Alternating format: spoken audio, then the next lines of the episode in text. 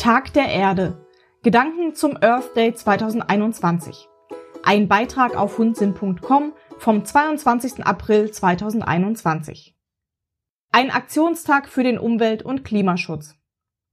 Alle Jahre wieder am 22. April begehen wir den sogenannten Earth Day, zu Deutsch den Tag der Erde.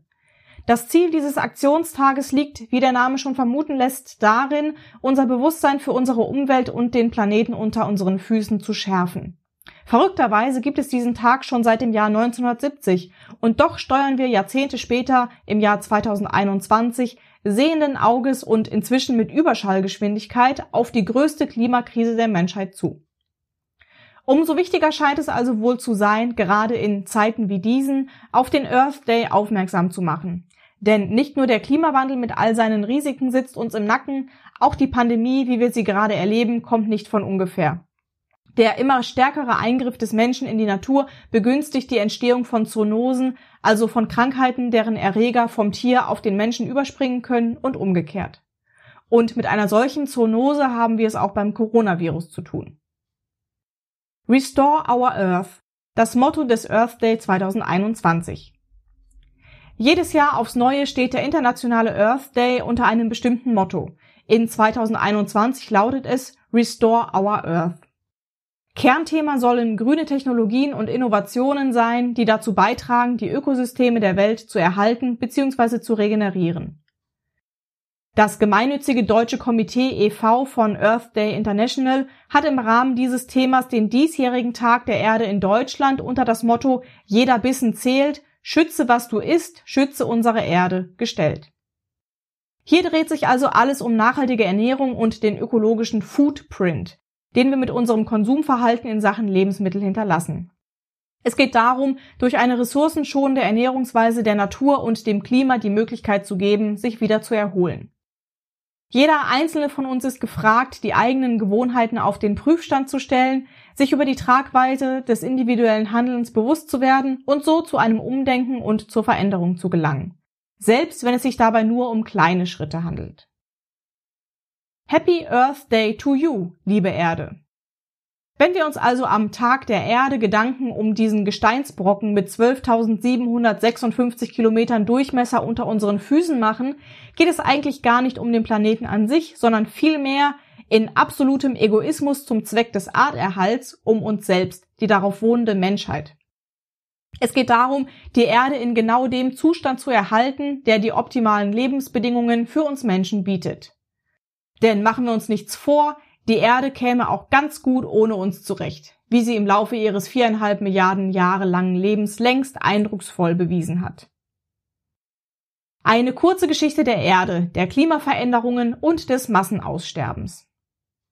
Während dieser viereinhalb Milliarden Jahre haben es immer wieder verschiedene Lebensformen an die Macht geschafft, während andere Arten durch veränderte Lebensbedingungen in großen Teilen oder nahezu vollständig ausgelöscht wurden. Mögliche Ursachen waren vulkanische Aktivitäten, Ereignisse im Weltall oder aus diesem kommende, wie zum Beispiel Meteoriten.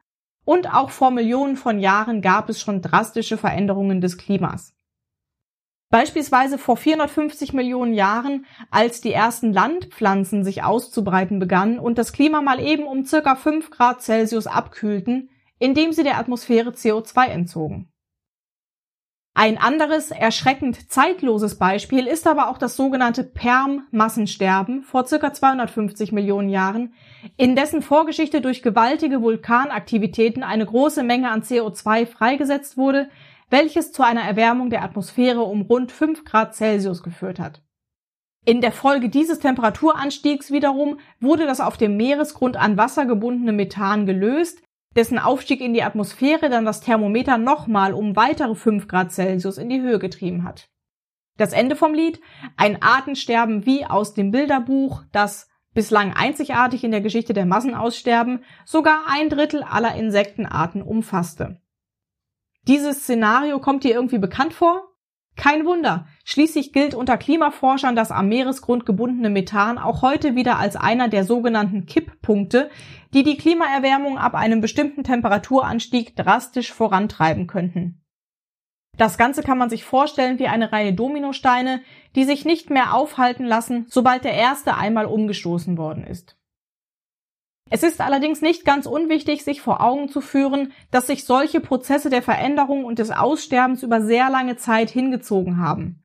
Aktuellen wissenschaftlichen Erkenntnissen zufolge reden wir hier von mehreren Zehntausenden oder gar Hunderttausenden von Jahren. Allein schon die ursächliche Vulkanaktivität hielt über mehrere tausend Jahre an. Die Atmosphäre erwärmte sich damals also nicht von heute auf morgen. Trotzdem, beziehungsweise gerade deswegen, sollte uns dieses Szenario eine Warnung sein, denn dies könnte durchaus die Richtung sein, in die wir gerade steuern. Und wo wir gerade schon von Massenaussterben reden, natürlich kennen wir alle auch die Geschichte des Aussterbens der Dinosaurier, die sich vor 65 Millionen Jahren zugetragen hat. Ein heftiger Meteoriteneinschlag, enorme Druckwellen, eine riesige Aschewolke, die den Planeten umhüllte und die Sonne verdunkelte keine besonders guten Lebensbedingungen für die wechselwarmen Reptilien.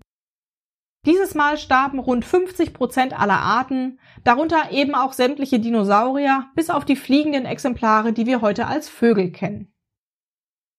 Der heimliche Gewinner in dieser ungemütlichen, dunklen Angelegenheit war ein kleines, unscheinbares Säugetier, das sein Dasein bislang im Schatten der Nacht gefristet hatte und das als der Vorfahr der meisten heutigen Säugetierarten gilt. Natürlich gab es auch noch einige andere Ereignisse des Artensterbens sowie diverse Kalt- und Warmzeiten, die das Bild der Erde im Verlauf der letzten paar hundert Jahrtausende geprägt haben. Faszinierend also, dass die aktuellen klimatischen Bedingungen unserer Welt rein zufällig ideal für das Überleben der Menschheit sind. Eine ziemlich fragile Angelegenheit, die man besser nicht so ohne weiteres aufs Spiel setzen sollte. Aber da kann ja wohl eigentlich nichts schiefgehen, wenn eine hochintelligente zweibeinige Spezies mit dem Namen Homo sapiens sich der Sache annimmt. Oder? Herzlich willkommen im Anthropozän, dem Erdzeitalter der Menschheit. Wie der Mensch sich die Erde untertan macht. Ich denke, es wäre nicht allzu vermessen zu behaupten, dass mit dem Aufstieg der Menschheit gleichzeitig auch deren Untergang eingeläutet wurde. Aber fangen wir von vorne an. Die Entstehung des modernen Menschen. Nachdem das besagte putzige kleine Säugetier unter seiner Aschewolke auf einmal vor einer riesigen Anzahl unbesetzter ökologischer Nischen stand, die durch den Tod der Dinosaurier frei geworden waren, begann es sich mittels Evolution in die verschiedensten Arten aufzuspalten. Irgendwann entstand so schließlich auch die Ordnung der Primaten, innerhalb derer sich vor etwa sechs Millionen Jahren die ersten Menschenartigen von den Schimpansen trennten. Diese frühen Menschen entwickelten sich weiter, liefen aufrecht, bildeten kräftige Daumen aus und waren damit in der Lage, Werkzeuge zu benutzen und ihre Umwelt regelrecht zu begreifen. Diese neue Art der Interaktion mit der Umgebung förderte die Gehirnentwicklung, man lernte das Feuer zu beherrschen und fing an, mit seinen Stammeskollegen sprachlich zu kommunizieren. Vor etwa 300.000 Jahren entstand der Homo sapiens, wie wir ihn heute sehen, wenn wir in den Spiegel blicken damals allerdings noch in der unzivilisierten, etwas haarigeren Form. Im Laufe der letzten Eiszeit, die vor etwa 100.000 Jahren begann, konnte der frühe Mensch sich, im Gegensatz zu anderen Primatenarten, gegen die ungemütlichen Lebensbedingungen behaupten, indem er sich zum Schutz in Höhlen zurückzog und sich dort am Feuer wärmte. Die Neolithische Revolution. Wir werden sesshaft. Mit dem Ende dieser Eiszeit, also vor etwa 12.000 Jahren, nahm die Achterbahnfahrt der menschlichen Zivilisation dann so langsam Fahrt auf. Man konnte die Höhlen verlassen, wurde auf einem hübschen Fleckchen Land sesshaft, begann mit Ackerbau und Viehzucht und legte somit den Grundstein für die Landwirtschaft und die sozialen Lebensgemeinschaften, wie wir sie heute kennen. Von der Steinzeit bis hin zur Eisenzeit optimierten die Menschen sich und ihre Umgebung, verwendeten immer neuere und bessere Materialien für ihre Werkzeuge und pflegten verschiedenste kulturelle und religiöse Riten. Kriege wurden geführt, Hochkulturen entstanden und mit diesen auch einige wesentliche erfinderische Errungenschaften, darunter beispielsweise das Rad, die Sonnenuhr, Glas und vieles mehr. Unterwegs in die Neuzeit. Die nun folgende Zeit der griechischen Antike, des römischen Reiches, anschließend Mittelalter und Co. dürfte uns ja hinlänglich aus dem Geschichtsunterricht bekannt sein. Eine wirklich nennenswerte Errungenschaft aus dieser Zeit, der Buchdruck. So richtig spannend wurde es dann erst wieder mit der Renaissance, die im 15. 16. Jahrhundert nach Christus den Wechsel vom Mittelalter zur Neuzeit bedeutete. Hier beginnt nun unsere Achterbahn mit gesteigertem Tempo gen Tal zu rasen. Die Naturwissenschaften begaben sich auf den Vormarsch.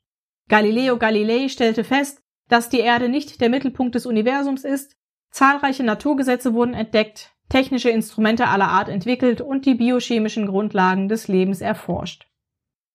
Bald darauf wurde die erste Dampfmaschine gebaut und Mitte des 18. Jahrhunderts begann, zunächst in England, schließlich die industrielle Revolution.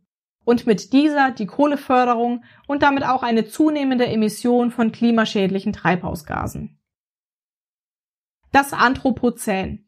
Der Mensch macht sich die Welt, wie sie ihm gefällt. Seitdem, und wir reden hier von einer Zeitspanne von etwa 250 Jahren, haben wir den CO2-Gehalt in der Atmosphäre mal eben um rund 40 Prozent und die globale Durchschnittstemperatur um ein Grad Celsius erhöht. Wenn wir auch in Zukunft auf diesem Level weitermachen, schaffen wir es in den nächsten 100 Jahren auf eine Verdoppelung bis Verdreifachung des CO2-Gehalts und eine weitere Erwärmung um drei bis vier Grad Celsius. Wir hochintelligenten Menschen sind also tatsächlich in der Lage, einen Prozess, der einst auf dem natürlichen Wege mehrere Zehntausende Jahre angedauert hat, ich verweise hier nochmal auf das oben beschriebene Perm-Massenaussterben von vor 250 Millionen Jahren, auf einen klitzekleinen Bruchteil dessen zu verkürzen. Kein Wunder also, dass Wissenschaftler aufgrund der durch den Menschen ausgelösten Temperaturveränderungen inzwischen den Begriff Anthropozän prägen, der ein neues klimatisches Erdzeitalter unter dem Einfluss des Menschen beschreibt. Die moderne zivilisierte Menschheit ist zwar vielleicht nicht zwangsläufig dabei, sich ihr eigenes Grab zu schaufeln, zweifellos sorgt sie aber mit allen Mitteln dafür, dass sich ihre eigenen Lebensbedingungen und auch die vieler anderer Arten mehr und mehr in Richtung äußerst ungemütlich bewegen. Durch das wärmer werdende Klima werden sich Vegetationszonen verschieben, der Meeresspiegel wird ansteigen, zahlreiche Regionen werden unbewohnbar und viele Menschen werden als Klimaflüchtlinge Schutz in den noch bewohnbaren Gebieten suchen. Dass gesellschaftliche und wirtschaftliche Konflikte hierbei vorprogrammiert sind, muss ich wohl nicht noch extra erwähnen. Vom damit verbundenen Artensterben einmal ganz zu schweigen. Restore our Earth. Wo ist das Wiederherstellungsbackup? Wenn es mit dem Planeten Erde doch bloß so einfach wäre wie mit einem aus dem Ruder gelaufenen Computersystem. Einfach die Wiederherstellungsdatei vom gewünschten Zeitpunkt suchen, das Betriebssystem auf dieses Datum zurücksetzen und fertig. Geht aber leider nicht. Also müssen wir uns selbst bemühen. Und zwar nicht nur darum, unsere Ökosysteme zu regenerieren, sondern in allererster Linie darum, dass nicht noch mehr Schaden entsteht. Denn eigentlich wollen wir doch, dass unsere Art und natürlich auch die der haarigen Vierbeiner an unserer Seite, überlebt und nicht, dass sie dem nächsten großen Massenaussterben zum Opfer fällt. Tatsächlich könnte wohl kaum ein Schritt sinnvoller für eine solche Schadensbegrenzung sein, als das Überdenken unserer eigenen Ernährungsweise. Schließlich macht die industrielle Massentierhaltung nun einmal einen großen Teil der Klimaemissionen aus. Aber auch erneuerbare Energien, Verkehr und Co. sollten wir dabei natürlich nicht außer Acht lassen. Die Mottos Restore Our Earth und Jeder Bissen zählt könnten in unserer aktuellen Zeit für einen Tag der Erde wohl kaum treffender gewählt sein. Auch wenn es an diesem Tag eigentlich gar nicht wirklich um die Erde geht, sondern um den Erhalt lebenswerter Bedingungen für die Menschheit.